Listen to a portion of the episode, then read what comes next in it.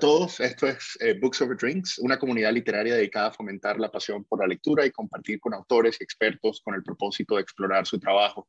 Nos complace tener con nosotros a Lourdes Álvarez. Lourdes es gerente de programas en el Departamento de Agua y Saneamiento del Instituto Internacional de Agua de Estocolmo, desde sus oficinas en Bogotá, Colombia. Ella viene trabajando desde hace más de 15 años en el sector de agua potable, saneamiento e higiene, con enfoque en servicios sostenibles y evaluación de programas en, América Latina y el Caribe. Antes de unirse al CIWI, Lourdes trabajó en el Banco Interamericano de Desarrollo, en la Oficina de Evaluación y Supervisión y en la División de Agua y Saneamiento, apoyando el diseño y la evaluación de programas. Es autora de varias publicaciones sobre este tema tan importante por su impacto ambiental, socioeconómico y para la salud de todos. Lourdes, es un placer tenerte con nosotros el día de hoy. Hola, hola Jairo, un placer para mí también. Gracias. Buenísimo. Entonces, ¿por qué eh, no hablamos un poquito del panorama general de los sistemas de saneamiento básico en Colombia, especialmente en zonas rurales apartadas? Claro, pues em, el sector del saneamiento en Colombia, como en toda América Latina, es un sector que todavía tiene mucho por mejorar. Eh, los niveles de acceso a saneamiento son eh, limitados, sobre todo en las, áreas rurales. El JMP, que es el Joint Monitoring Program, que es un programa de Naciones Unidas que hace como el seguimiento de cuáles son los niveles de acceso en los diferentes eh, países, pues nos da unos valores que son preocupantes. Por ejemplo, en las zonas urbanas tenemos un acceso a saneamiento seguro, que se refiere a aquel que, en el cual sus aguas residuales son tratadas, llega apenas al 16% de la población. Eso significa que solo el 16% de la población tiene acceso a unos servicios donde las aguas residuales son tratadas. ¿no? Se pueden imaginar cuáles son todas las consecuencias que luego podemos hablar de ellas, de qué significa que tengamos un sistema donde las aguas residuales no son tratadas adecuadamente. Si nos vamos a las zonas rurales, pues primero no hay data que nos pueda dar, eh, eh, en este caso el JMP, sobre cuál es el acceso seguro a saneamiento, pero sí la experiencia y otros datos nos dicen que eh, el acceso seguro es muy limitado en las comunidades y que eh, en realidad todavía estamos con tratamientos, con, perdón, con saneamiento muy básico, ¿no? Eso significa que las aguas residuales no son tratadas y que eso tiene un impacto tanto en el ambiente como en la salud. Y algo a destacar, que creo que es eh, bien importante, son todavía los niveles de defecación al aire libre que tenemos en Colombia, en las zonas rurales, ¿no? Em, un millón de personas en las zonas rurales de Colombia siguen o defecan al aire libre. Es 1.3 millones en todo, en todo el país, un millón de los cuales es en las zonas rurales. Entonces, esta situación, si bien ha mejorado en los últimos años, ¿no? ha ido mejorando eh, a nivel de acceso, em, todavía hay un, hay un camino muy, muy largo por, por avanzar y para mejorar em, el acceso al saneamiento. Y hablando de las cifras, eh, hay reportes de cifras eh, globales que hablan aproximadamente de unas 432 mil muertes por diarrea debido a enfermedades producidas por un saneamiento deficiente o inadecuado. Un tercio de estas en niños menores de 5 años. Sin embargo, en países como Colombia, eh, no sé qué, tanto, qué tantos datos se encuentran disponibles para saber un poquito, conocer un poquito de su del impacto ambiental y sobre todo en la salud de estas comunidades. Mm. Pues sí, sí existen datos y sí hay cruce de datos. Eh, pero efectivamente eh, es muy complicado obtener esa data. ¿no? Primero, por la información relativa al saneamiento. imagínate, hay zonas rurales muy dispersas o zonas rurales dispersas, que es eh, un poco cómo se caracteriza la zona rural de, Colombia, donde es muy complicado eh, tener información sobre cuál es el acceso al saneamiento. Si a ello le sumas que en muchas de estas comunidades no hay servicios médicos, no hay servicios de salud, eh, pues es mucho más difícil todavía cómo hacer el seguimiento a los niños o a las niñas que tienen problemas de, diarrea. ¿no? Si hay estudios en algunas comunidades, por ejemplo, hay un estudio bien reciente en la zona del Caribe colombiano, donde hay una relación directa entre el acceso a servicios de saneamiento eh, y eh, las enfermedades diarreicas. Hay una correlación directa, no tengo exactamente los números, pero luego podemos compartir esos reportes. y además, no solo influye eh, el acceso como al servicio de saneamiento como tal, sino todas las prácticas de higiene que están asociadas, ¿no? Si por ejemplo, hablando de esos niveles de defecación al aire libre, si tú no tienes un lugar o una instalación para lavarte las manos o no tienes el hábito de lavarte las manos, ¿no? Y luego comes, juegas, te tocas la boca, ¿no?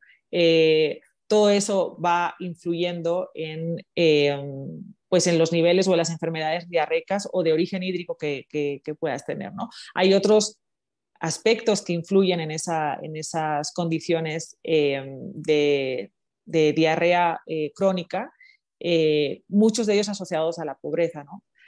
cuando haces el análisis de los niveles de defecación al aire libre entre las poblaciones más pobres y las más ricas, según los quintiles, tres de cada cuatro personas en las comunidades más pobres defecan al aire libre.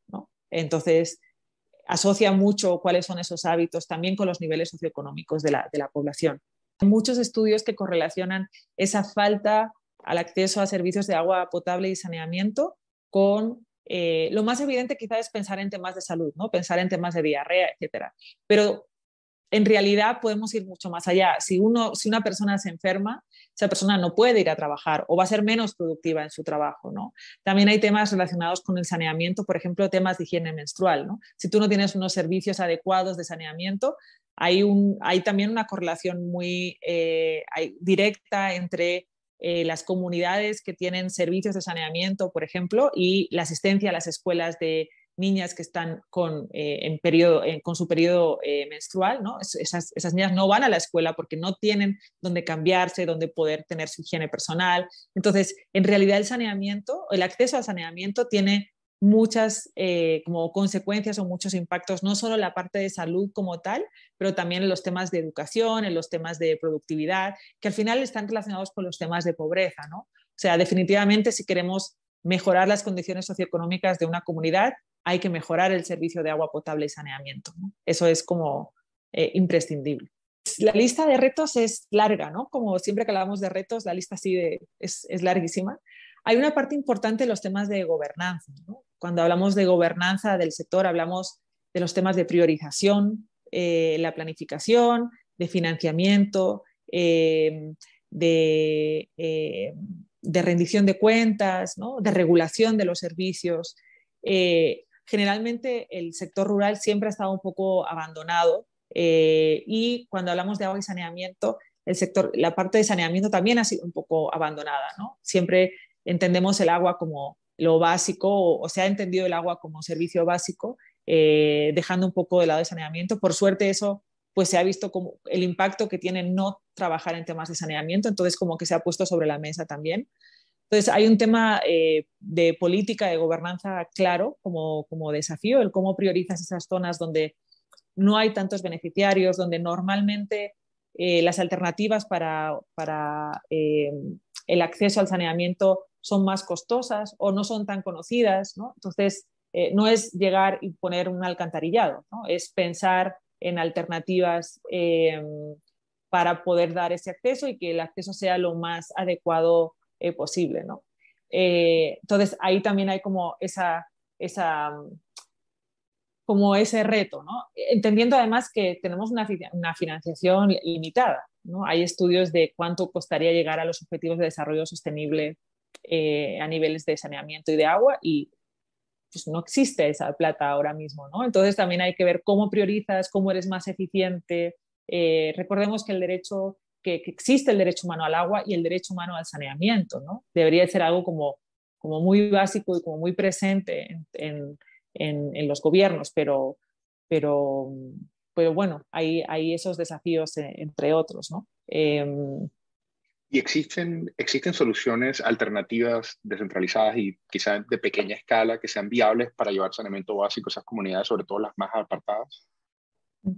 Sí, sí existen, ¿no? Y de hecho, pues eh, es lo que se ha intentado, eh, no solo que existen, sino son en muchos casos las únicas soluciones, ¿no?